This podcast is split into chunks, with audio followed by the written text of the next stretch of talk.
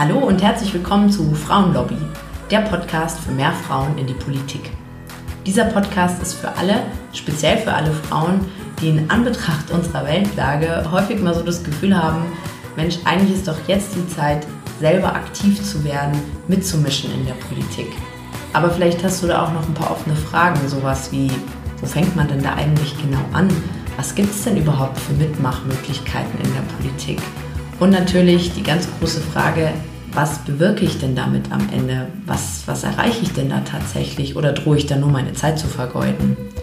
Und vielleicht begleitet dich auch noch ein Gedanke, sowas wie Null Bock auf das Haifischbecken Politik. Oder du denkst, du wüsstest vielleicht gar nicht so richtig über Politik Bescheid. Falls dem so ist, dann bist du hier genau richtig, denn das und noch vieles mehr klären wir hier. Ich heiße Julia Post, bin 29, Sozialunternehmerin und vor knapp fünf Jahren habe ich mich in die Welt der Politik im Ehrenamt begeben. Und ich kann dich beruhigen, trotz Politikstudium lief auch bei mir alles im Learning by Doing Modus ab. Auf diese Reise möchte ich dich gerne mitnehmen und einen Raum zum Erfahrungsaustausch aufmachen. Und das natürlich überparteilich. Deshalb wäre es auch schön, wenn das Ganze hier ein Mitmachprojekt werden könnte und du mir deine Fragen und Gedanken zuschickst, die ich dann sehr gerne mal in einer Folge hier aufgreife.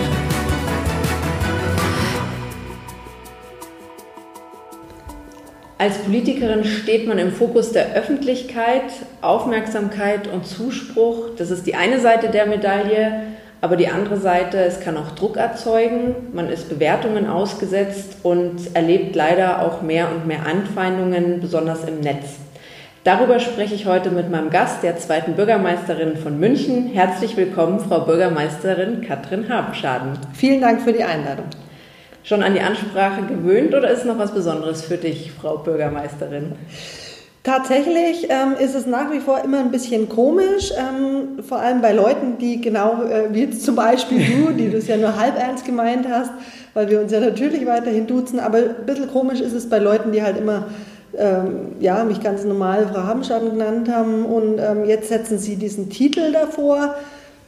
Ich gewöhne mich, aber ich bin jetzt auch nicht, äh, ja, nicht böse, wenn das jemand weglässt ähm, oder schon überhaupt nicht, wenn jemand weiterhin Katrin sagt, weil er das die letzten 100 Jahre auch so gemacht hat. Du bist jetzt seit Mai neu in diesem Amt. Was hast du in dieser Rolle neu gelernt in dieser Zeit?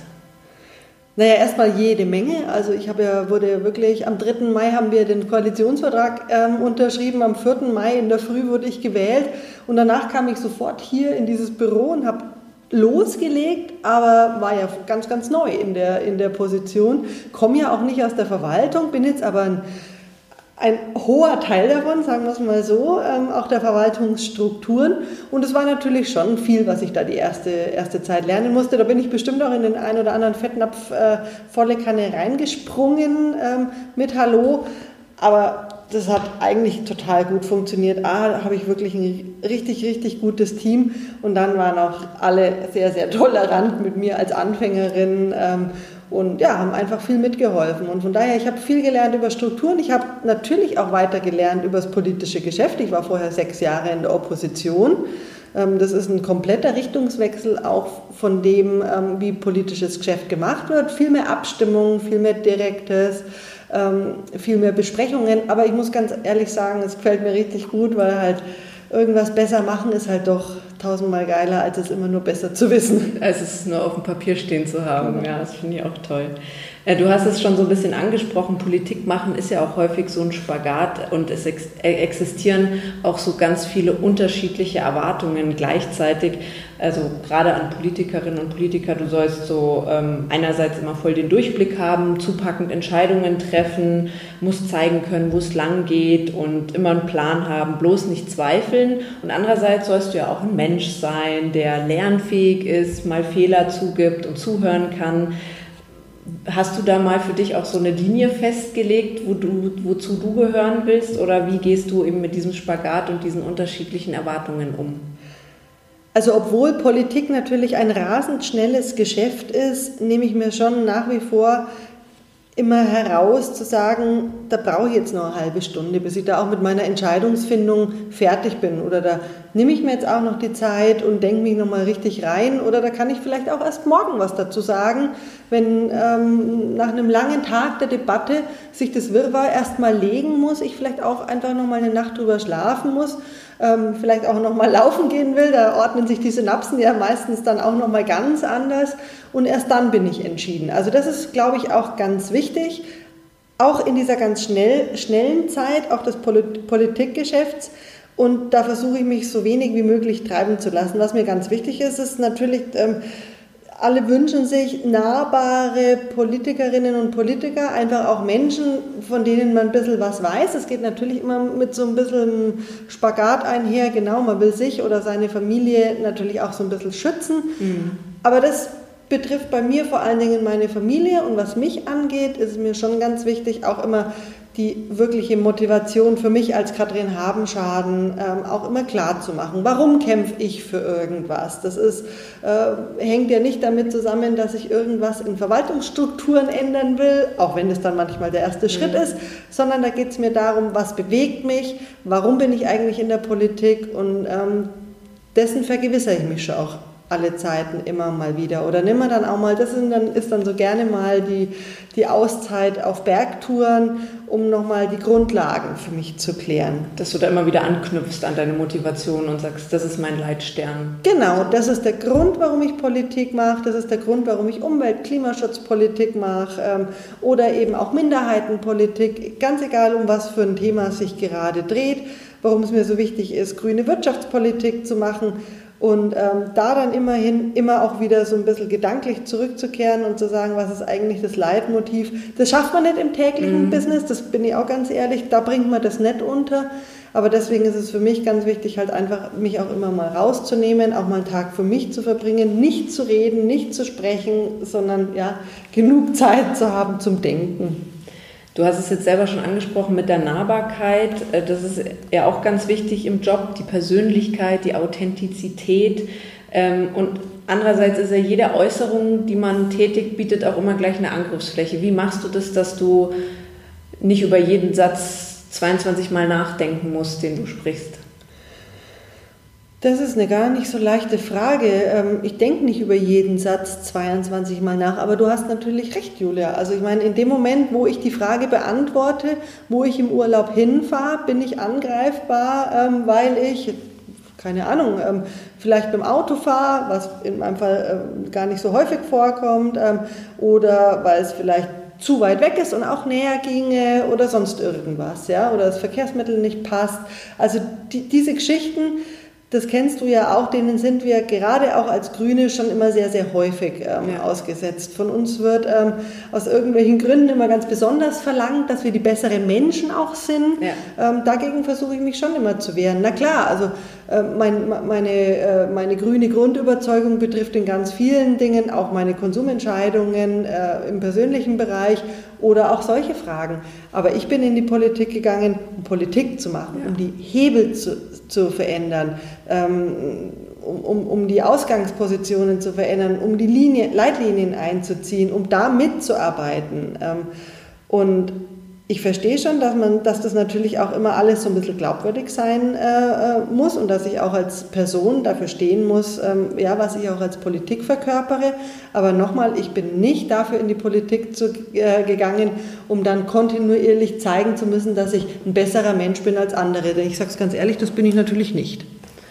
Und ärgert dich das dann trotzdem, wenn man immer wieder so Kommentare liest oder, oder auch merkt, dass da über einen geredet wird oder so? Oder hast du dafür, kannst du da dich so auf Durchzug schalten? Also in der politischen Debatte ist es ehrlich gesagt ziemlich einfach. Da kommen diese, da kommt dieses Switchen von, ähm, von dem Inhalt hin zu der, dem persönlichen Handeln, kommt immer dann, und das muss man wirklich sich auch ganz bewusst machen, und das kann man dann auch benennen, wenn häufig ähm, der anderen Seite, sage ich jetzt mal in der politischen Debatte, die Argumente ausgehen. Ja.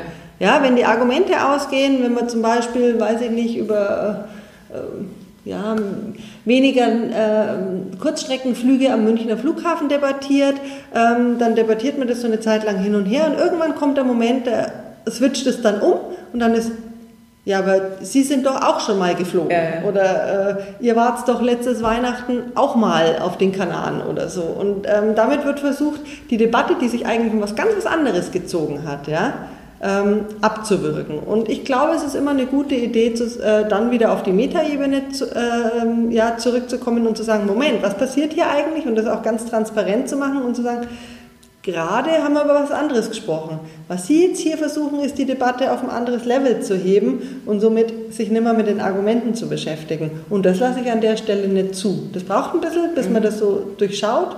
Ähm, aber dann ist es ein ganz wirksames, eine ganz wirksame Möglichkeit, ähm, ja, zumindest diese, die, diese, die, ja, dieses Wegkommen von den Sachargumenten, was uns ja auch äh, ja, zukünftig keiner mehr durchgehen lassen wird, gerade in der Umwelt- und Klimapolitik, das transparent zu machen.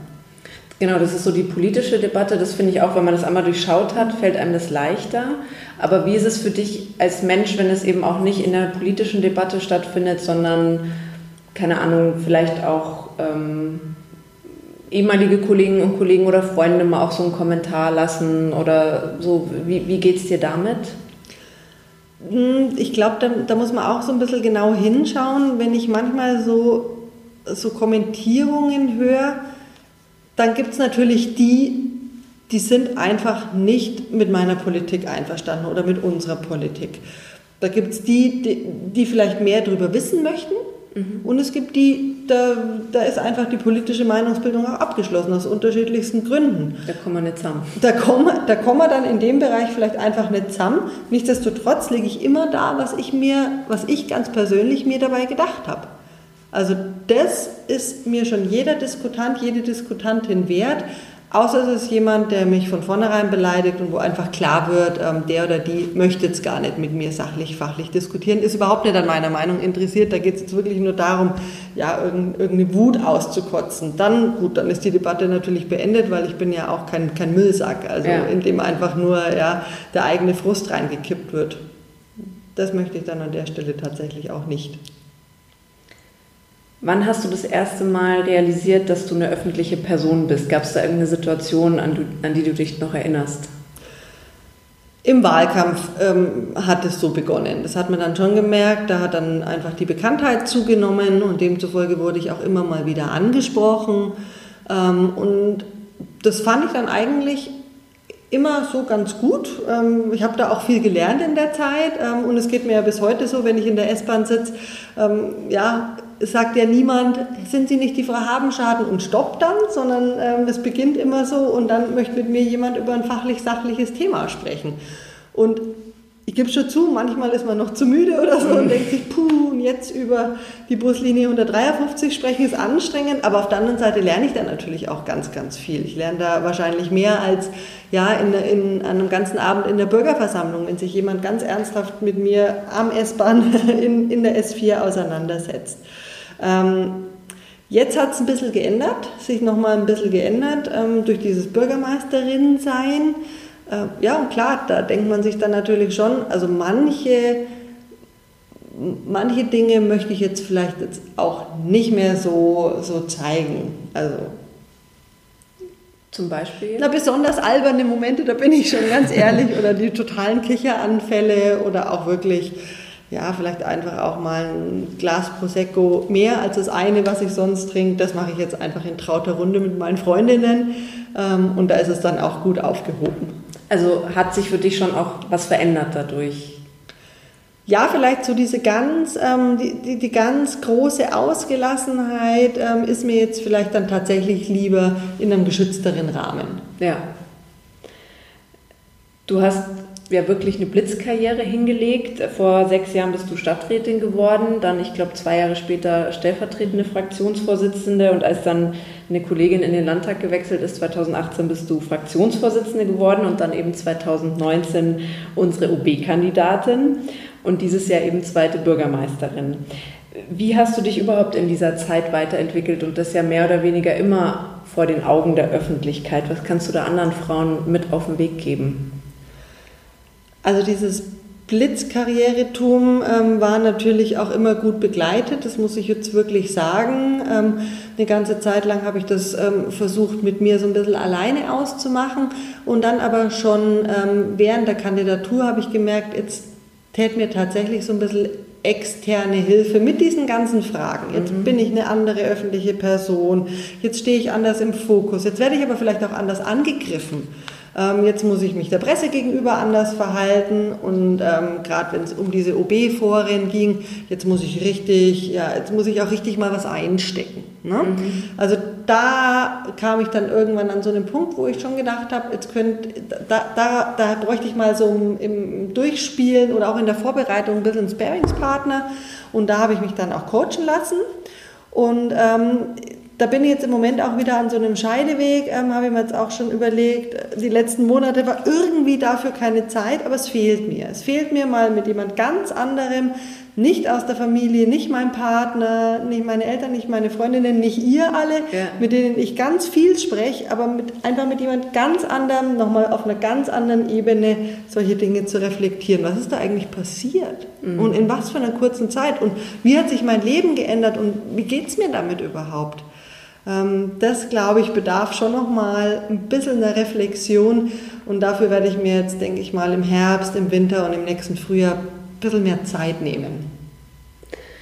Ich habe es gerade schon gesagt, du wurdest letztes Jahr zur OB-Kandidatin der Münchner Grünen gekürt mit 98 Prozent, absoluter Wahnsinn. Und ich weiß auch noch ganz genau, wie der Saal getobt hat und wie dir zugejubelt wurde bei deinen Reden, die du gehalten hast. Musstest du auch das erst mal lernen, so diese ganze ähm, Begeisterung zu erfahren und ich sage jetzt mal auszuhalten?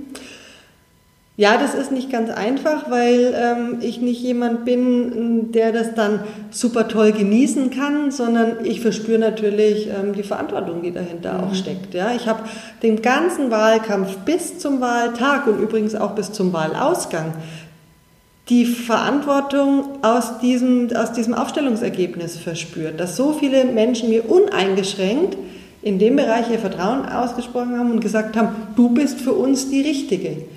Und dem wollte ich natürlich gerecht werden. Und das ist ja nicht so ganz einfach. Ähm, und ich versuche das jetzt wirklich auch ins Amt der Bürgermeisterin mit rüberzunehmen ähm, und zu sagen, hier versuche ich es auch wieder für euch bestmöglich, ähm, ja, mich für grüne Themen einzusetzen, na klar. Was hat dir geholfen, mit diesem Druck und auch der Verantwortung umzugehen? Also ich kann mir vorstellen, dass das, das lässt einen ja dann ab dem Moment nicht mehr los bis zum Wahltag. Das ist auch ja. so. Also der, der ging auch nicht weg. Und ich habe es ja gerade schon gesagt, der ist auch jetzt noch nicht weg. Also diesen Druck verspüre ich. Ähm, der wurde ja dann in einen Koalitionsvertrag übersetzt und jetzt äh, bin ich natürlich auch mitverantwortlich für die Umsetzung. Also ich glaube, das ist was damit, äh, da braucht man nicht rechnen damit, dass das irgendwann weggeht, sondern das bleibt einfach dauerhaft und man muss lernen, damit umzugehen.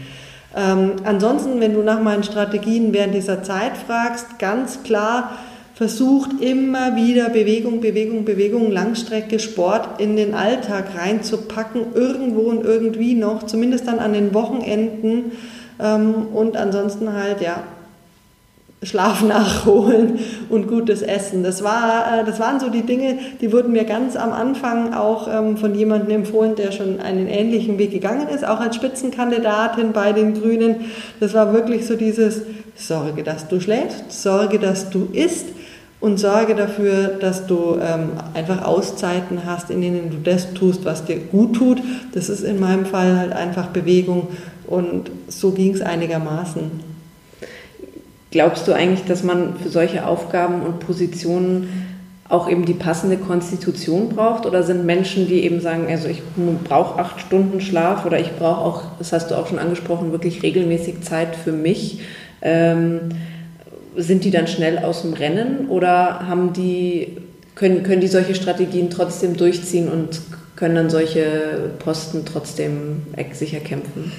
Also ich kenne diesen Spruch, dass das ähm, gerade auf Bundesebene oder auf Berliner Ebene dann das ist, was sozusagen noch so den, den letzten, mhm. das letzte äh, Quäntchen ist, was man braucht, um diese ganz hohen Positionen zu erreichen. Wirklich ganz simpel, dieses, ja, kommt mit wenig Schlaf aus, weil du dann der oder diejenige bist, die noch bis spät in die Nacht an der Sache dranbleiben kann, an der Presse, an der Berichterstattung gleich wieder darauf reagieren kannst und in der Früh das dann fortführen kannst, ähm, weil dir vielleicht vier, vier oder fünf Stunden genügen. Bei mir ist es nicht so, ich brauche ein bisschen mehr Schlaf, ähm, kann das aber auch ganz gut dadurch ausgleichen, dass ich ja nicht so der Kontrollfreak bin und vieles dann einfach auch meinem Team überlassen kann. Also die Presse mhm. habe ich jetzt schon angesprochen, mhm. da ist es dann halt einfach wichtig, dass ich den Leuten bei mir im Team, die die Presse machen, einfach vertraue. Ich weiß, die übernehmen das für mich und wenn wirklich was wäre, dann würden die sich bei mir melden. Dann ist das von mir schon mal so ein bisschen weg am Abend und ich kann dann einfach auch äh, irgendwann ins Bett gehen. Und in der Früh ist es im Endeffekt genauso.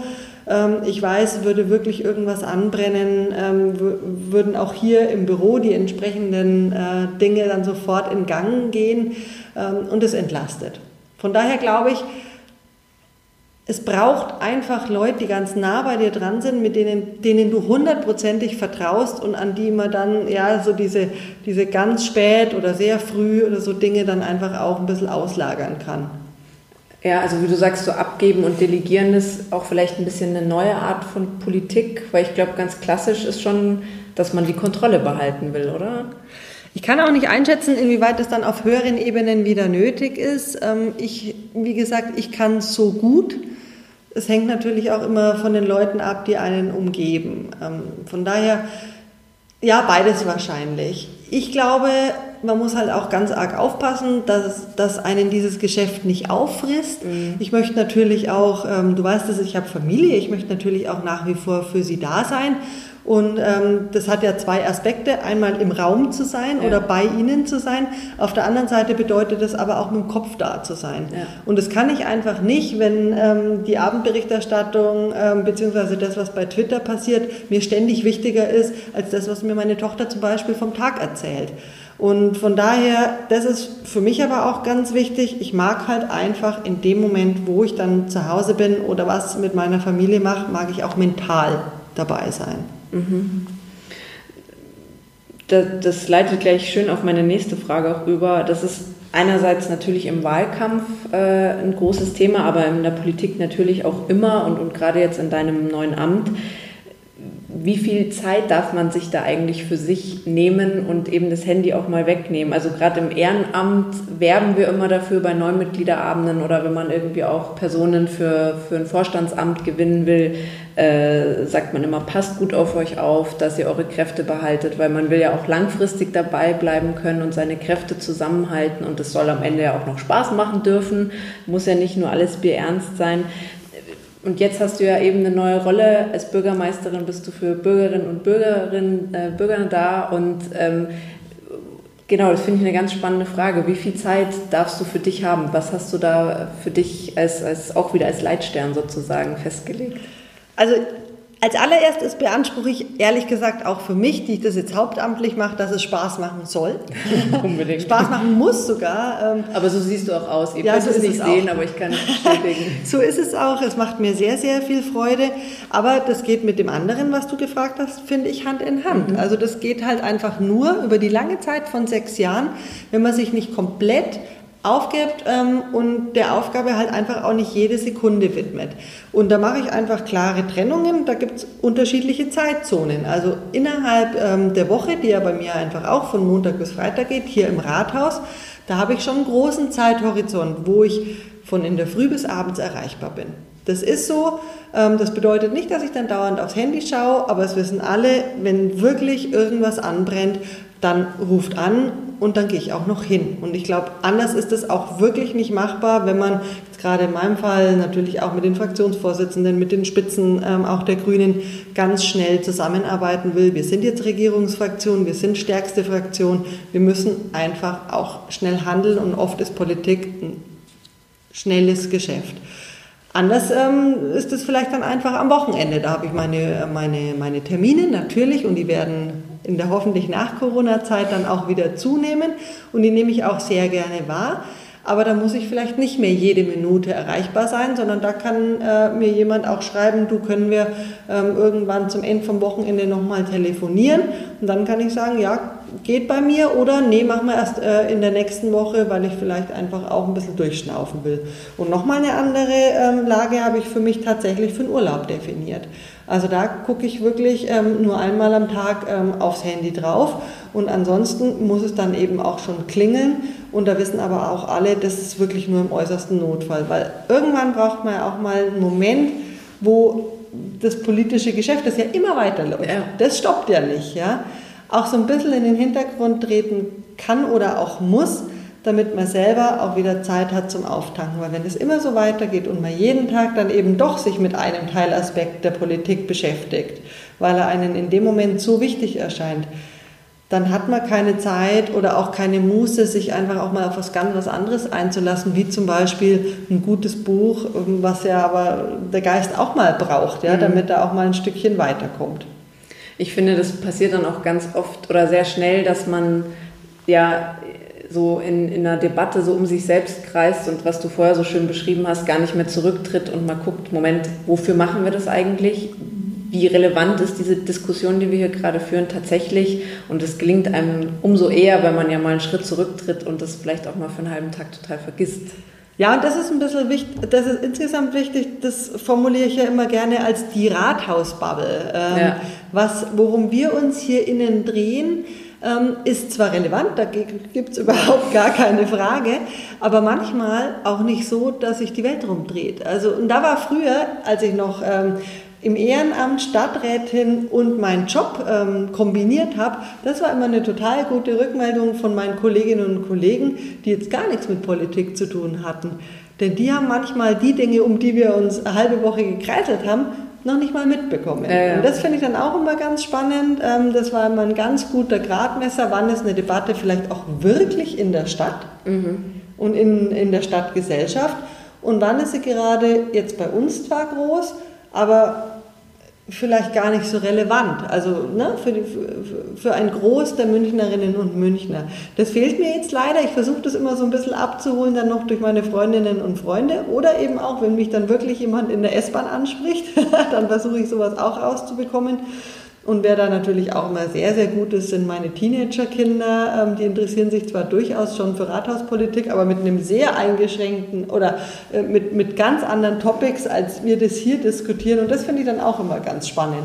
Was interessiert die eigentlich? Ja, so lange dauert es ja nicht mehr, bis die Wählerinnen und Wähler sind. Ähm, und was geht denen ehrlich gesagt vollkommen äh, ja, an der Hutschnur vorbei? Ja. Wie oft kommst du noch dazu, deine Freundinnen und Freunde zu treffen, die jetzt auch äh, nicht Parteifreundinnen und Freunde sind, sondern also, richtig von früher oder Kollegen? Von, ja, genau. Also ähm, meine Freundinnen und Freunde sind zwar, ähm, gibt es auch ähm, innerhalb der Grünen Partei, aber es ist eben nicht ähm, mein Stammbesatz, äh, um es mal so ja. zu nennen. Ähm, ich bin jetzt auch nicht der Meinung, dass es keine Freunde innerhalb der, der Partei geben darf, gar nicht. Ich ähm, habe da einfach auch, auch tolle Menschen nah an meiner Seite. Aber so mein, mein ganz inner Circle ist einfach noch aus einer ganz anderen Zeit und deswegen ähm, sind es andere Leute. Und da ist es mir schon ein Herzensanliegen, dass ich die einfach regelmäßig weiterhin sehe. Also meine Freundin, ähm, die zum Glück eben auch, äh, mit der ich schon in der Schule war und die jetzt aber zum Glück eben auch in München ist, die brauche ich einfach alle Zeiten mal, um ja auch so diese ganz anderen Aspekte mal zu besprechen. Ja? Wo du nur Katrin bist. Genau wo ich halt einfach ja, dieselben Themen habe, wie wenn sich halt einfach zwei Freundinnen treffen. Ja? ja. Ich möchte es jetzt nicht ausführen, kann sich ja jeder einfach gut vorstellen. Ähm, und das ist wirklich, das ist wirklich für mich wichtig. Ich hoffe und denke und glaube aber auch, es ist einfach auch für Sie wichtig, weil wir füreinander wichtig sind. Und das ist mir kein Bürgermeisterin sein der Welt, wäre mir das dann im Ergebnis wert, wenn ähm, meine Freundschaften ähm, nicht über diese Zeit, wie lange sie auch immer dauern wird, ähm, gerettet werden würden. Und von daher, ähm, ja, das ist, ist, einfach viel zu wichtig. Und ich gebe schon ganz offen zu, den, ähm, den, den ersten Schritt macht momentan dann schon immer sie und sagt, hey, sag mal, wo bist du gerade? Meine Liebe, ähm, es ist mal wieder Zeit. Aber wenn, dieser, wenn diese Ansage kommt, dann äh, bekommt sie auch innerhalb von äh, zwei Stunden eine Antwort von mir mit Terminvorschlägen. Und weißt du, welches Stündchen geschlagen hat? Dann wenn, weiß ich ganz genau, welches Stündchen geschlagen hat und dass es jetzt mal wieder ähm, ja, einen tollen Abend bei ja, auch gerne guten Cocktails, alkoholisch oder alkoholfrei, das ist dann wurscht, aber guten und gutem Essen braucht. Ja. Und langen Gesprächen.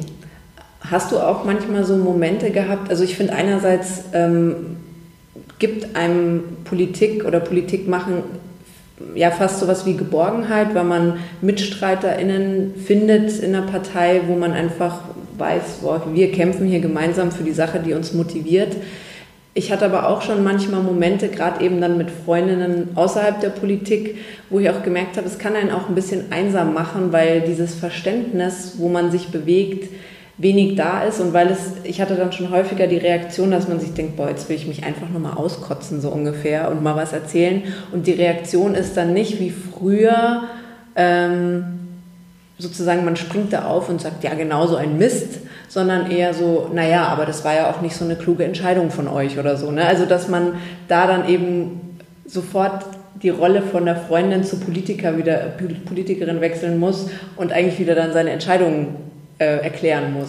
Kennst ja, das hat halt eine gute und eine schlechte Seite, genau. Man hat so das Gefühl, hallo, ich will jetzt aber eigentlich nur, was weiß ich, Mitleid oder, genau. oder Seele streicheln. Du, äh, genau, Seele streicheln oder hey komm, da kommen auch wieder bessere Zeiten. Auf der anderen Seite ist das natürlich unschätzbar. Das muss man halt wirklich sagen, weil das ist genau so ein Gradmesser. Ja? Wir innerhalb äh, einer Partei würden uns jetzt ständig selber bestätigen, dass das genau der richtige Weg war. Mhm. Und wenn aber jemand, der dir total gewogen ist, der ganz nah dran an deinem Herzen ist, dir sagt, ja, aber so eine richtig kluge Idee war das auch nicht, oder? Dann ist das genau der richtige Moment, sich zu denken, okay, so eine richtig kluge Idee war es vielleicht Wirklich nicht. Und oder wir haben es falsch kommuniziert und wir haben es gar nicht richtig erklärt, weil wenn du das so verstehst und wir haben es aber eigentlich ja, die Intention war eigentlich eine ganz andere, du bist mir ja aber nicht böse, sondern mhm.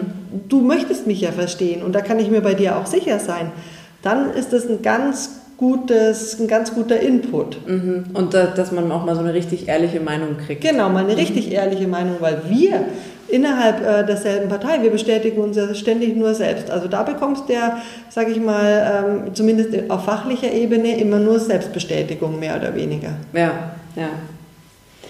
Ähm, du bist 2009, wenn ich es richtig gelesen habe, also vor elf Jahren den Grünen beigetreten. Was war damals so dein Impuls?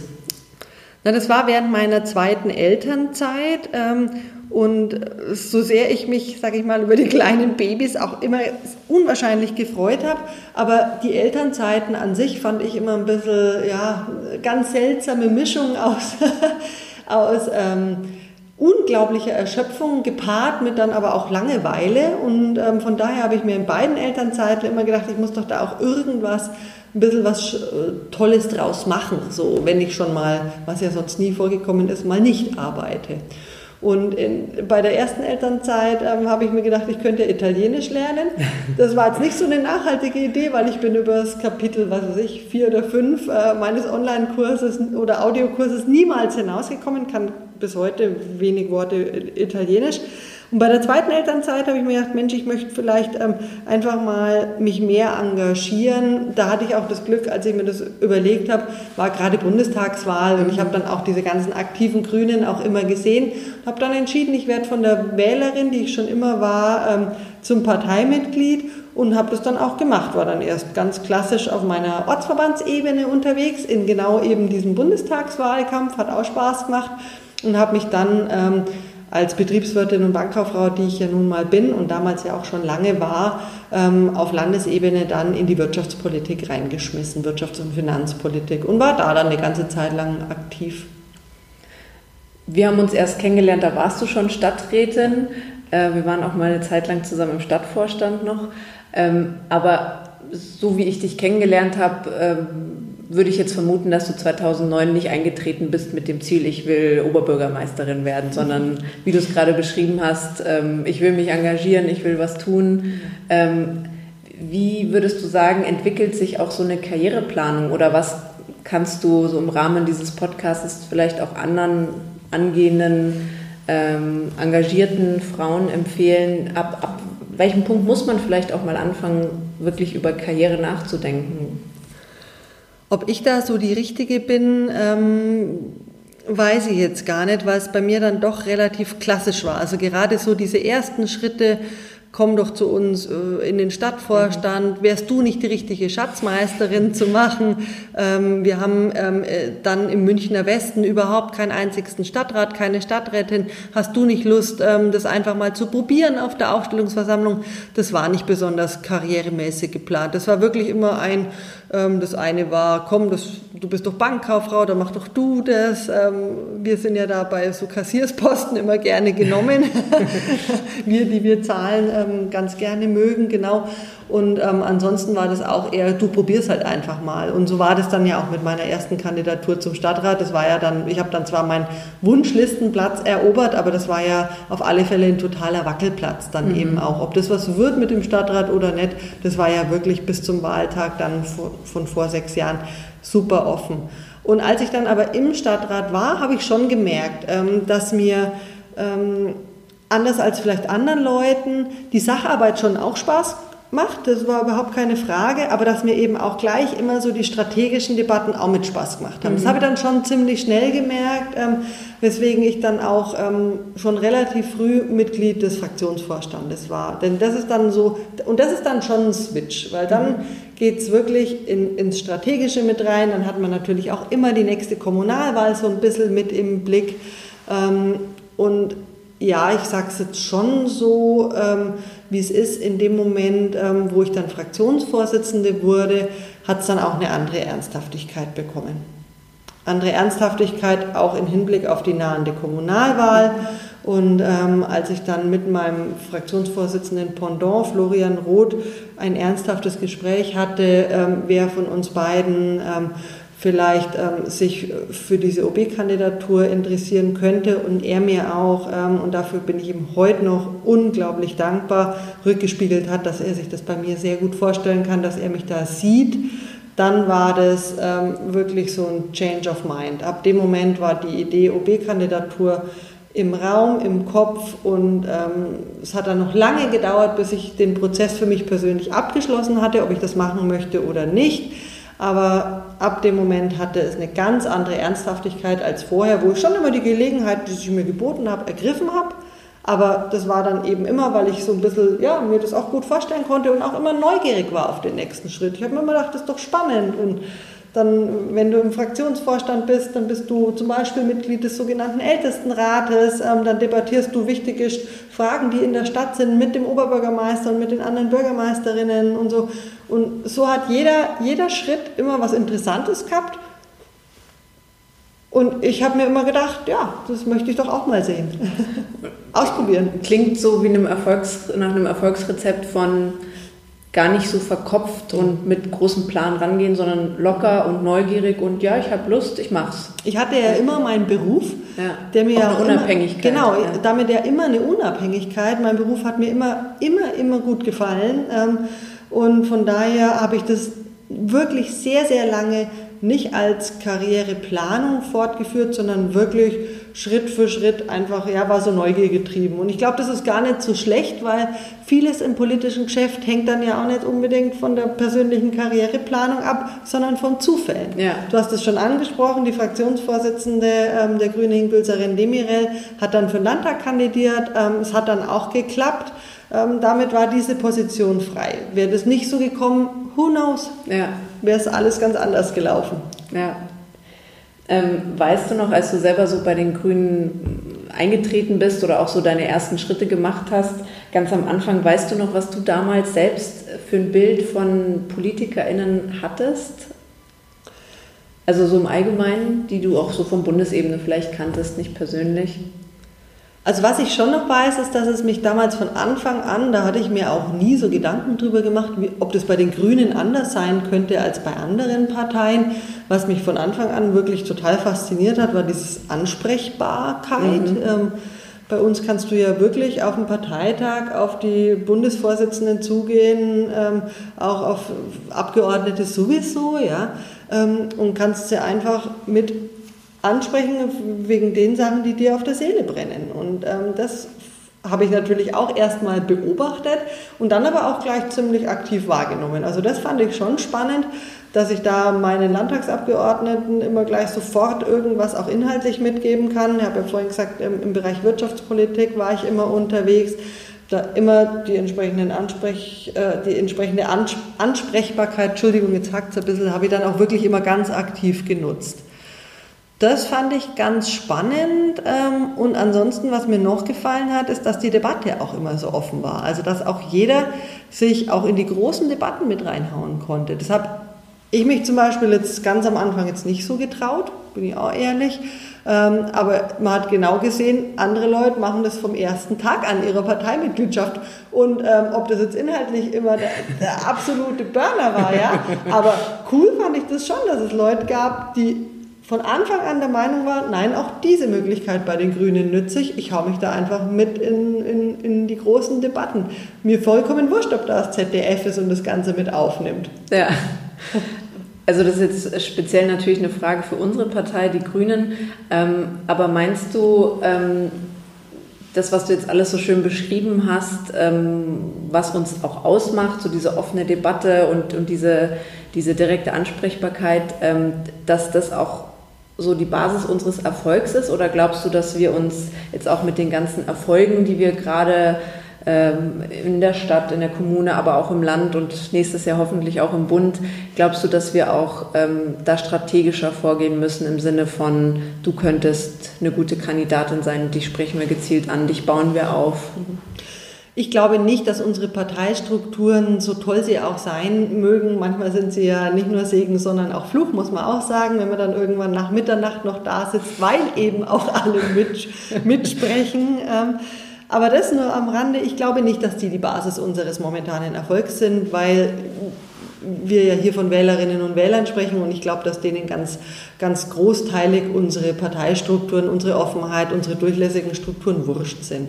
Was natürlich stimmt ist, mit unserem steigenden Erfolg müssen wir unsere Strukturen und damit natürlich auch unsere, ähm, unseren Personalbestand, auch, auch so strategische Fragen, wie können wir Leute wirklich, die motiviert sind, die Lust haben, die vielleicht einfach auch tolle Kompetenzen haben, wie können wir die wirklich aufbauen? Wie können wir sie aufbauen? Und ähm, das ist ja eine Debatte, ähm, du und ich haben die schon ab und zu mal geführt.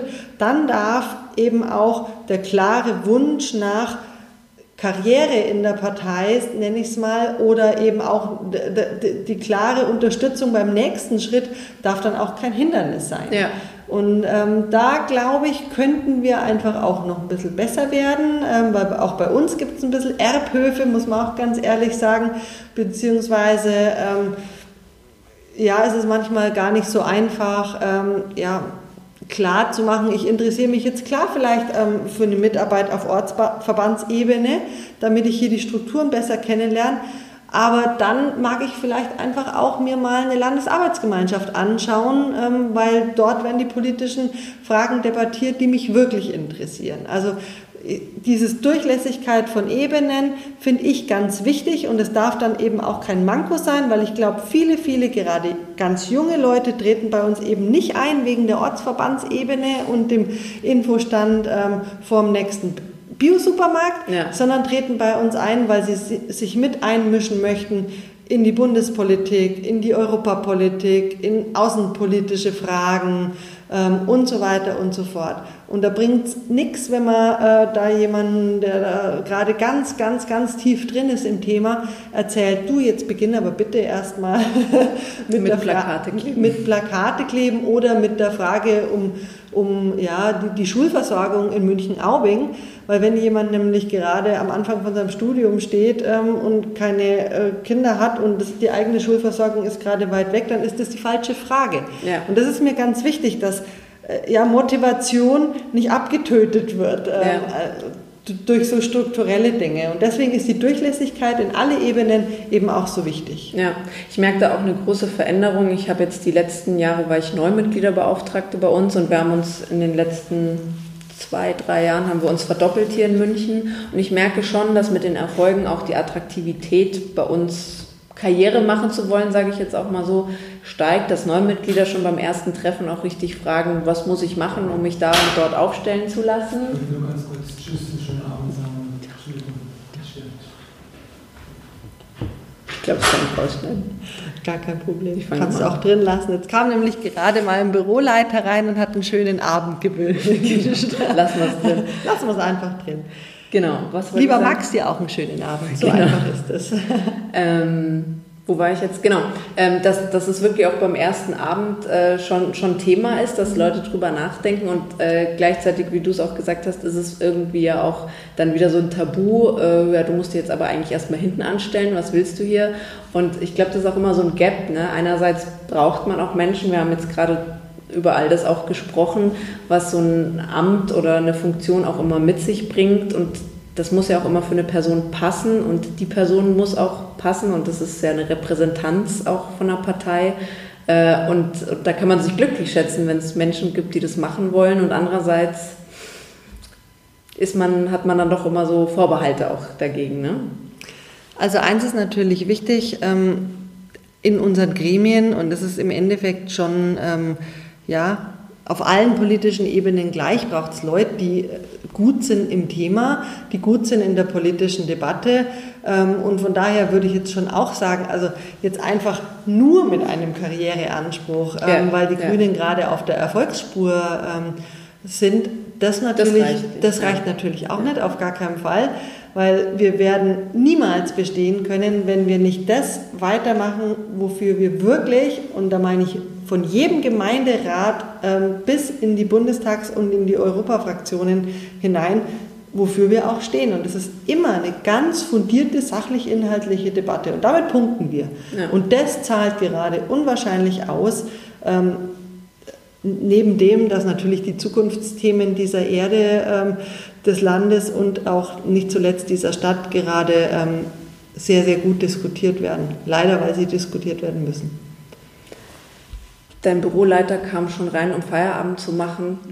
Wir haben uns das auch verdient. Liebe Katrin, mille, mille grazie im Sinne deines Italienischkurses. Dafür reicht es bestimmt. Ich bedanke mich ähm, dafür, dass ich die Möglichkeit hatte ähm, und mache das jetzt aber lieber auf Deutsch, weil nicht, dass mir da jetzt wirklich noch das aller, der allerblödste Fehler äh, passiert und von daher vielleicht einfach auf Französisch de rien. Habe ich sehr gern gemacht und hat mir sehr viel Spaß gemacht. Danke, Julia. Schön, dass du dir die Zeit genommen hast. Ich danke dir. Gerne.